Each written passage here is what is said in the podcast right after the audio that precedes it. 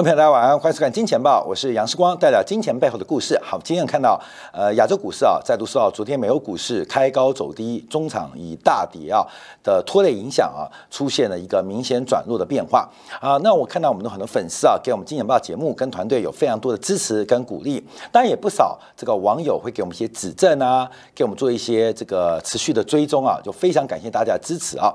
那我们的预测有时候对。有时候错，那观众要注意到，因为财富是自己的，所以风险杠杆自己要衡量好，这个很重要。因为世光是非常敢预测的一个。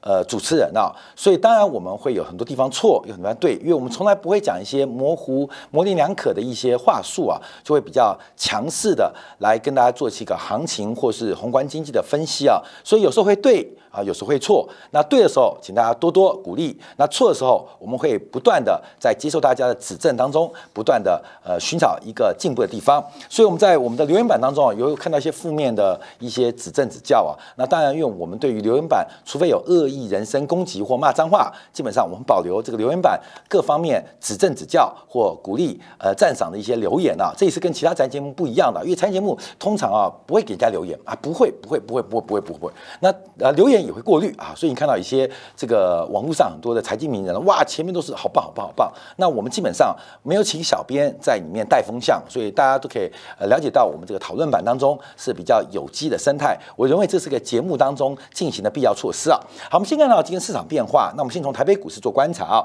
那台北股市是出现明显的一个拉回啊。其实最近啊，我们发了一个专题啊，在我们内部做研究，就这一波啊，台北股市有个族群非常强，就是基板族群，就所谓的 A B F 基板的族群啊。这 A B F 的这个窄板啊，因为随着这个半导体的先进封装，对于 A B F 的这个呃呃材料的基板啊，忽然出现了一个非常爆炸性的需求，那。从全球的视角做观察，这个 ABF 的窄板基本上由台湾厂商所垄断，或是所这个呃寡占了。那我就觉得有很大的问题啊！为什么？为什么这个那么重要的窄板，美国人不做，日本人不做，韩国人不做，大陆人不会做？后来才发现啊，因为台积电的先进封装技术选择的是一条快捷的路线，它跟英特尔、跟三星，乃至于大陆的华为所做的先进封装测试，走的是完全不一样的道路。所以这次啊，是台积电啊一家公司融，那台湾的 ABF 窄窄板啊，这个整个产业就接着出现巨大的融景。可长期从先进封装的一个技术。做观察，那 ABF 窄板可以走多远？那因为我们节目时间的关系啊，呃，并没有时间替他做分析啊。可是至少我们看今天啊，几档重要的基板族群啊，过去。这几年的多头的领军，呃的领头羊啊，包括新兴、南电、金象电都出现了一个重挫发展。那台北股市目前比较大的危机啊，是在于颈线失守。这个颈线啊，大概一七九八八，就这个位置啊，已经失守了啊。在今天啊，是以长黑来做一个贯破。假如我们是一比一等幅测距的话，它有可能会回到前面的那个颈线。就是更大的颈线一七三三零一七三三，所以从一个 M 头的颈线做测算的话，等幅测距应该会到一七三三零。那一七三三零假如跌破的话，那更大的形态会逐步成型。那有没有可能呢？那当然是机会也不小。为什么？因为我们看到在这几天啊，这个散户散户的在衍生性商品的多单是不断的在累积跟增加的。所以台北股市过去这一年多，过去这两年成为全球。最强的证券市场，那现在也出现了一个转弱的危机啊。那这可以分成几个角度去观察。第一个是我们台湾的这个观众的好朋友们呢，要特别注意到台北股市在这边的一个变化跟发展。那另外一个，我们有很多海外观众要做关注的，就是全球的最强势市场，从越南股市到台北股市到费城半导体，都已经开始转弱了。那对于其他市场的影响冲击会逐。逐步的开始出现一个呃扩散的变化。好，另外我们提到了包括了加密货币啊，这个加密货币从去年十一月十号的六万八千九百九跌到昨天晚上三万八千三啊，这个从短短十二月一月两个月的时间，两个月的时间。跌掉了百分之四十五，跌掉了百分之四十五。那我们比较怎么做观察？因为整个加密货币的空方形态是非常非常完整，除了大陆之外，包括了俄罗斯也针对加密货币给予了非常严格的管控，包括了欧元现在对于加密货币也开始给予非常严格的控制。所以在算力不足的情况之下，这个加密货币会不会就烟消云散？这个我们要做观察。啊，因为加密货币基本上是在运力当中作为一个计算计价。的过程，那本身这个计算，假如算力不足，它从什么时候开始，就从什么地方结束啊？所以我们特别要注意到，加密货币它目前也代表的是一个风险偏好跟资产泡沫破灭的一个重要证据。好，那我们除了加密货币啊，比特币之外，包括以太坊啊、瑞波币、莱特币、狗狗币，不管任何加密货币啊，这名字都很响亮、很可爱。但从高点以来啊，基本上就从去年的第三季中啊，十一月份以来，跌幅。大概都是以夭折到。好，我们并不是要光看加密货币，主要是看美国科技股的大跌发展啊。因为美国科技股啊，在过去这一年半的时间当中，跟加密货币出现了高度正相关。好，这张图啊是用比特币跟美国科技股的股价进行一个相关性的研究，就是加密货币涨，美国科技股涨；美国科技股涨，加密货币涨。它们基本上是鸡生蛋，蛋生鸡，是一个正相关的循环。所以，加密货币跌，科技股跌；科技股跌，加密货币跌，那是一个负呃正相关的向下循环。那为什么这样做连接啊？主要代表的是一个风险偏好的过程，代表的是整个风险偏好过程。所以，最近我们看到加密货币的破灭跟这个科技股跌破颈线，它已经形成了一个向下的。呃，正正相关循环向下的正相关循环，而且随着跌幅加重，现在它们的关系度越来越高，越来越高，这是我关于我们特别做留意的。所以今天我们要跟大家分享一个报告，一个报告就是美国银行的报告。美国银行的报告，这个美国银行啊，不是美银多厉害，美国银行它是并了美林证券。还记得吗？在两千零八年次贷海啸，全球第一大的这个投资银行是高盛，第二大的是美国的，是摩根斯丹利，第三大的是。美林啊，第三的美林啊，以前有个那个 Mary Lynch 啊，这个美林证券啊是美林，美林的那个 logo 就是牛，还记得吗？这个以前啊，纽约交易所的这个人工交易还在的时候，要比每个交易商要比牛啊，比牛就是美林证券下出来的单啊，C 啊 C 就代表呃这个花旗下出来的单了。那美国银行的报告就代表美国第三大券商美林证券报告，当然美林证券现在不复存在。那第四、第五大就是所谓的这个雷曼兄弟跟。贝尔斯通啊，贝尔斯登啊，所以我们看到这个是呃美国第三大的券商啊，等于是美国银行，也就是前身是美林证券。那对于二零二二年的观察啊，没有想到三周就出现了一个实现啊实现。目前我们观察啊，因为从整个大型投资银行，因为它分析师非常多，所以我们常提到高盛分析师、高盛分析师、高盛分析师和不止。百位哈是数百位，数以千位计啊。可是我们看到高盛也好，摩根斯丹利也好，美林也好，基本上有一个宏观的策略啊。美林在二零二年的估计啊，就认为标普五百，标普五百基本上在今年底会跌破四千五百点啊，认为会跌到四千五百点，就是整个二零二二年啊，这个美国股市的成长会放缓，那甚至有可能出现十 percent。十五 percent 甚至接近二十 percent 的拉回啊，那他们比较保守，认为年底啊，这个 S M P 五百可能会跌破四千五百点。作为美银美国银行，也作为美银美林证券给客户的一个宏观的一个观察。可是，可是我们看标题啊，现在难道二零二三年了吗？为什么这样下标题啊？看到没有？因为因为就在昨天晚上，标普五百已经跌破四千五百点了，就是。呃，三周前的全年度预测有三周的时间达成目标，用三周时间达成目标。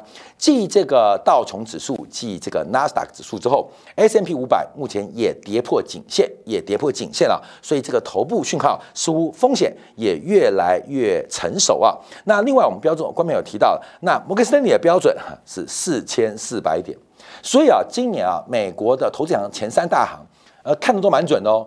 都蛮准的哦，就对二零二二年的一个低点或修正的估计啊，在三周之内就达到，就三周再达到。好，美林证券是怎么讲的啊？那他特别提到，美国最大的风险，美股最大的风险，基本上来自于工资压力、薪资压力。为什么？因为企业利润的变化受到工资强劲增长，还有原物料价格走高，美国股。股票的股市啊，美国股票基本上企业获利恐怕会被侵蚀。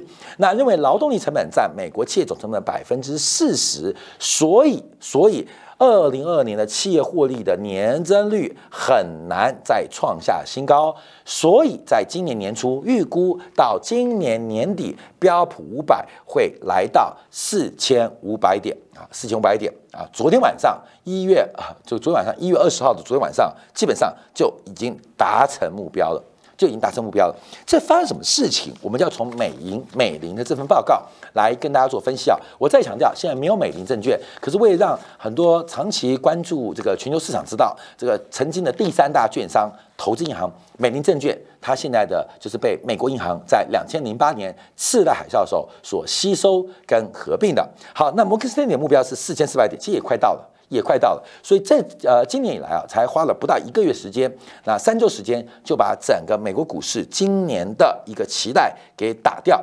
好，那么我来看一下为什么美国银行。就是美林证券啊，会那么悲观啊？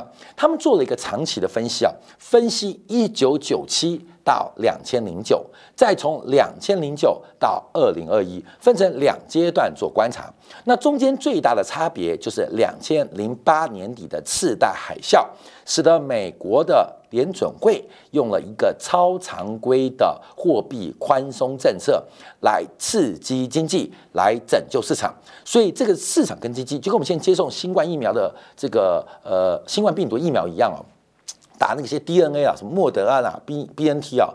后面我们不知道这种呃这种基因型的治疗法哦，就类似类似类似类基因的治疗法，会不会对我们人体长期产生变化啊？听说有人打 AZ。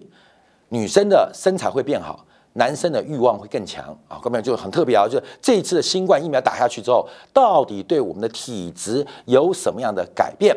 本来视光是没有打的，后来发现啊，可能要打。为什么？因为人类啊，新冠病毒不恐怖，是大家打了疫苗都变种了，你知道吗？可能变得更长，可能变更大。那我没打，那我的短的就完蛋，你知道吗？我我短就完蛋。后面有人类的进化很特别。人类的进化很特别，人类是生物当中性交时间最久的，性交时间最久的。你看那个非洲那个动物，呃，顶两下就结束，顶两下结束。为什么人类的性交时间要那么久？为什么要那么久？那为什么一些主要的动物它性交时间那么短？看到没有？因为性交的时候是生物生对于生命。保护最低的时刻，你忙于鱼水之欢，你很容易在那个时刻被别的挑战对手偷袭。所以啊，这个大自然的法则很特别，所以就是为了让生生物的生命能够延续，所以在关键的这个时间呢，基本上就要缩短，避免这个生物。遭受传本来要啊这个传承生命的，结果变成自我生命的消灭。所以啊，这个男性朋友你不要担心，假如你的时间比较短，哎，代表上帝对你是比较照顾的，希望你多传承一些生命啊，一些生命。那假如你比较久，你不要太快乐，关没有？基本上你应该是要被淘汰的物种啊，关没有？也太危险了啊。所以我们讲这个很为什么这样分析啊？就是人类在。生物在每一个进化的过程当中，可能都受到一个偶然的刺激开始改变，都受到一个偶然的刺激开始改变。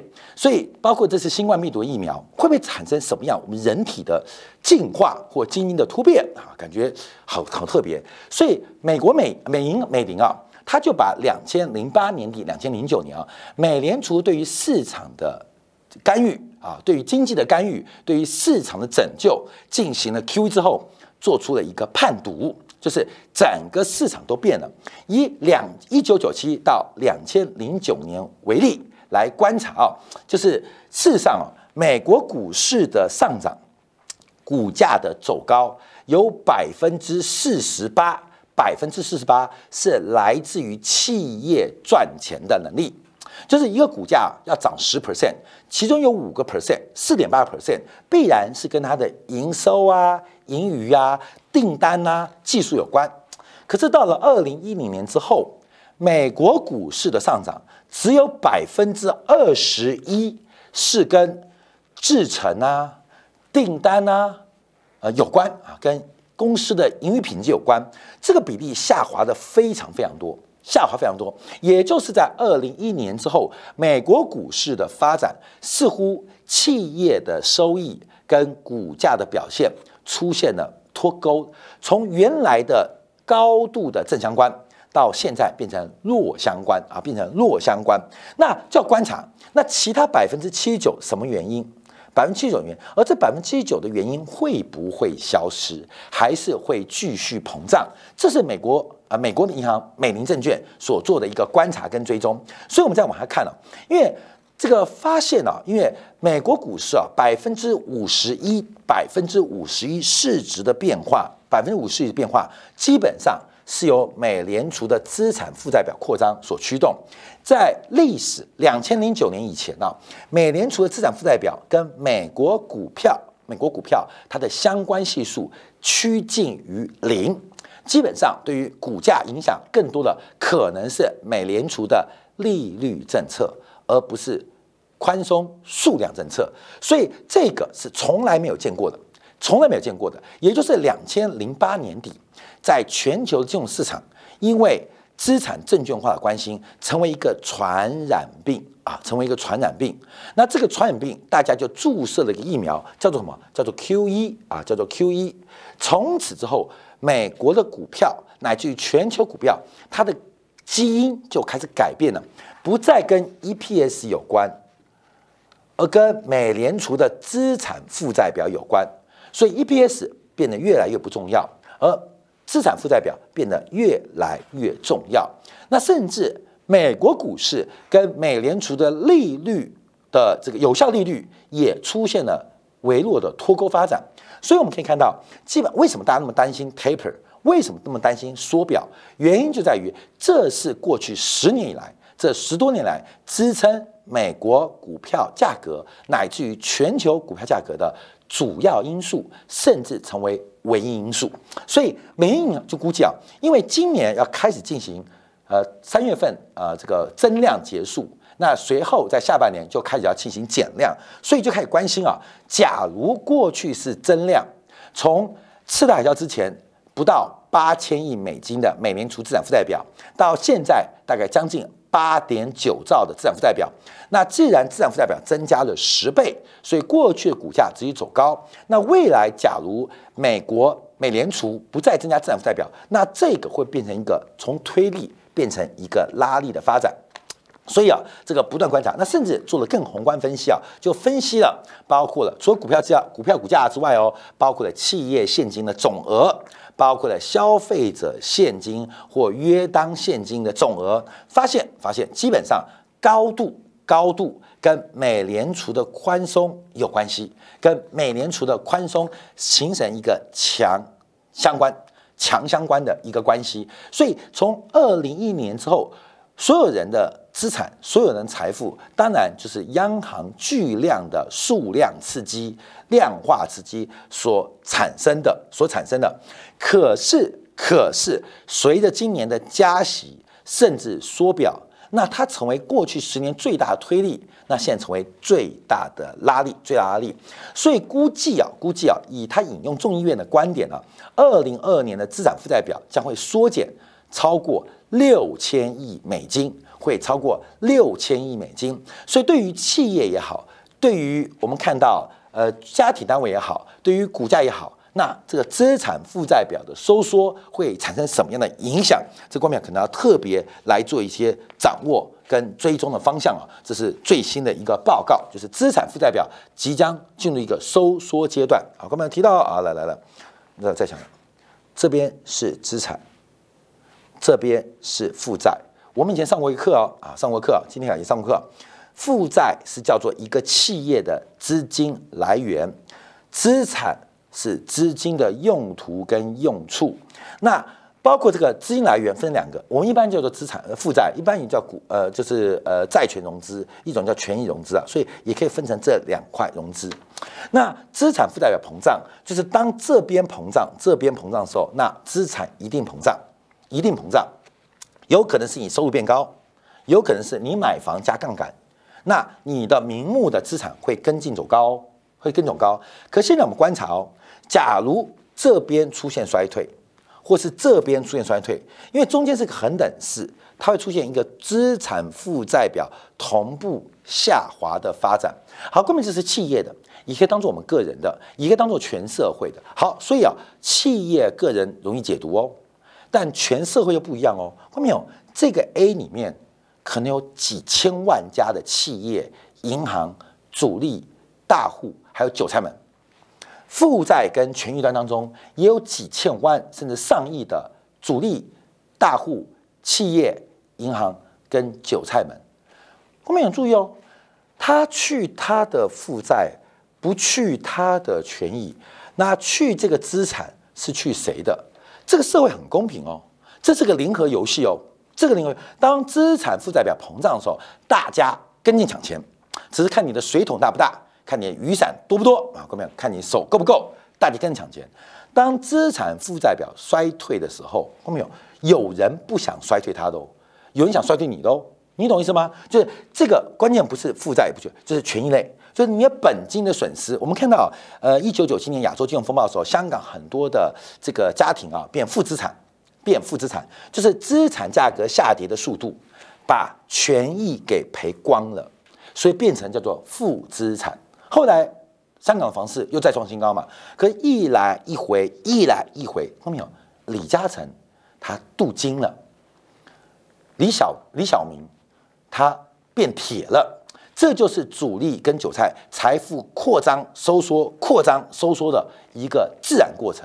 只是有时候政府的干预会让这时间变长，所以大家要特别留意啊，这资产负债表的衰退可能影响会非常非常大。好，那我们继续往下观察，那会不会一定衰退？会不会一定收缩？我们在过去几天提过几个例子。第一个就是要阻止美国资产负债表衰退，那就要做自攻，就是美股市大跌。我认为美联储下半年加息或缩表可能性就会大幅降低了。等一下，金铁杆部分我们要做前瞻更进一步的预测。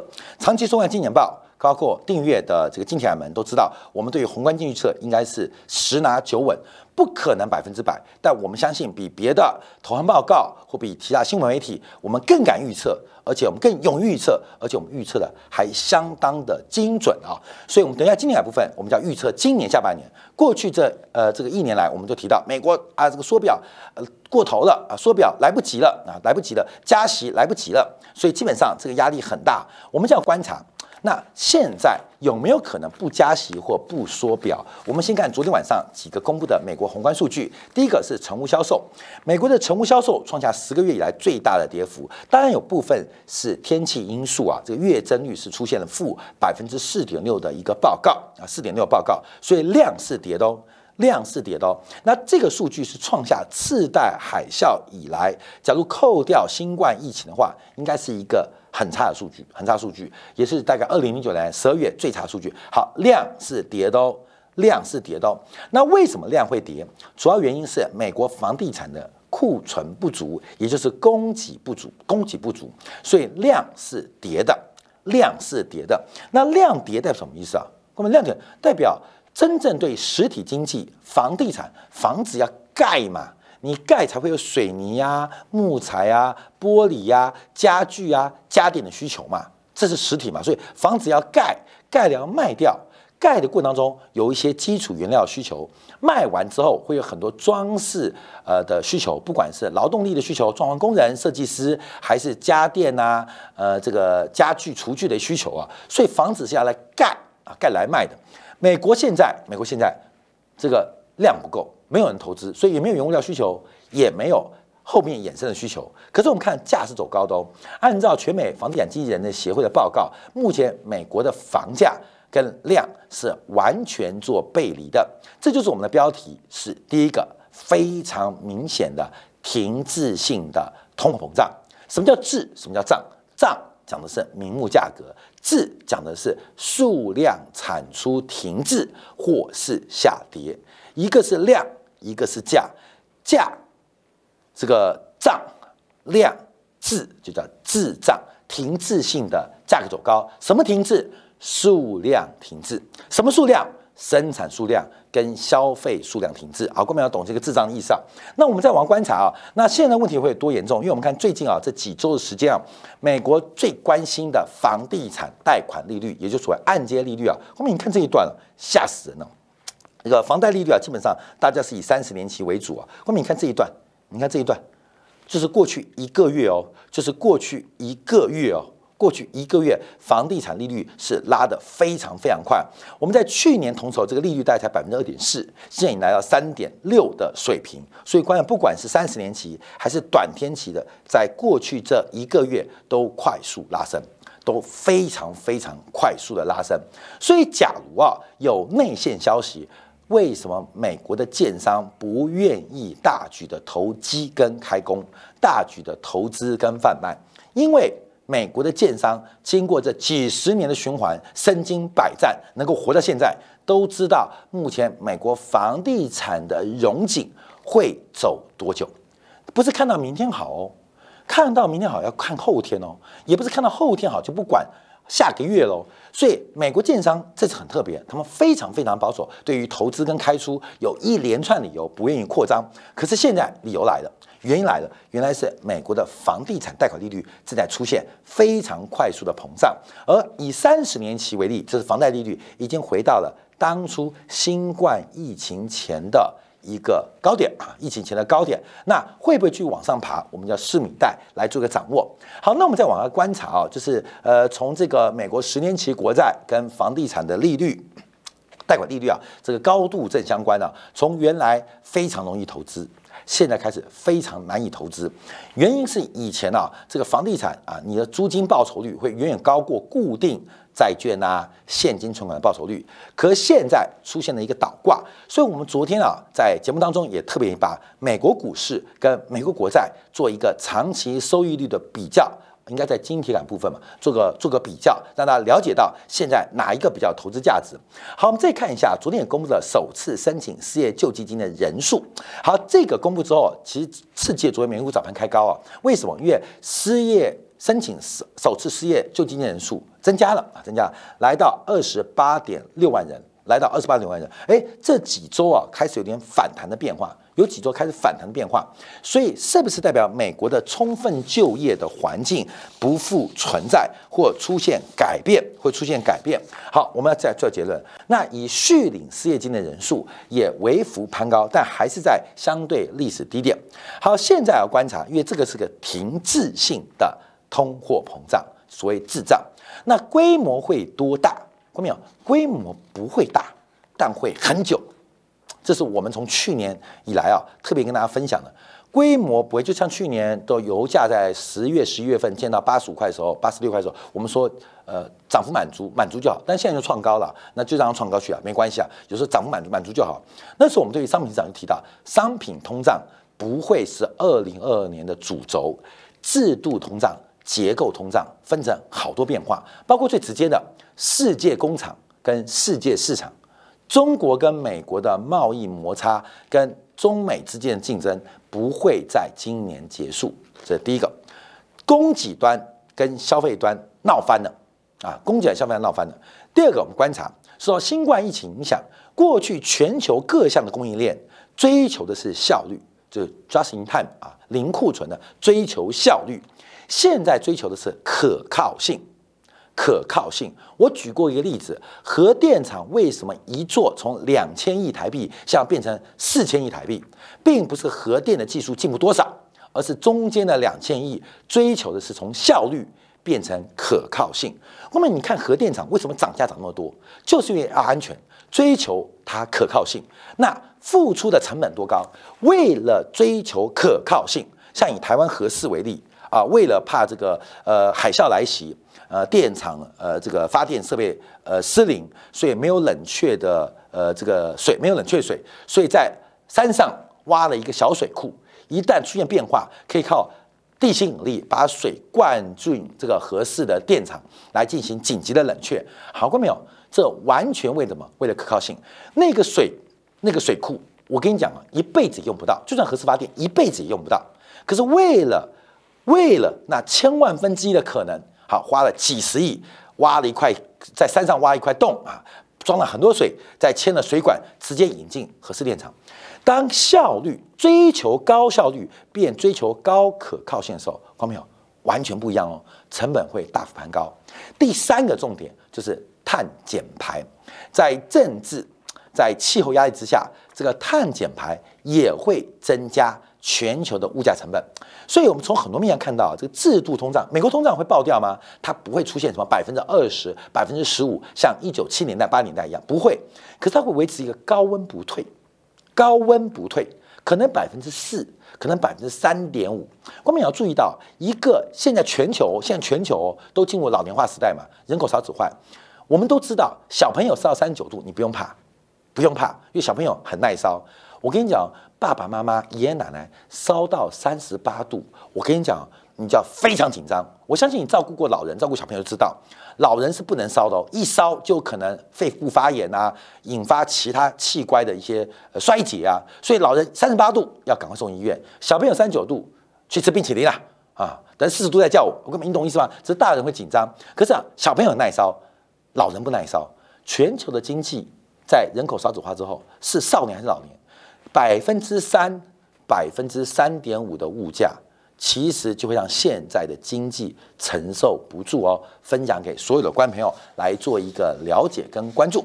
好，稍后我们在精彩部分会进一步做个分析，特别从昨天美国国债价格大反弹，美国国债利率大幅拉回，可是实质利率继续刷新新高。我们会做进一步解读啊！感谢大家收看，明天同一晚八点，杨世光在《见报》与各位再会。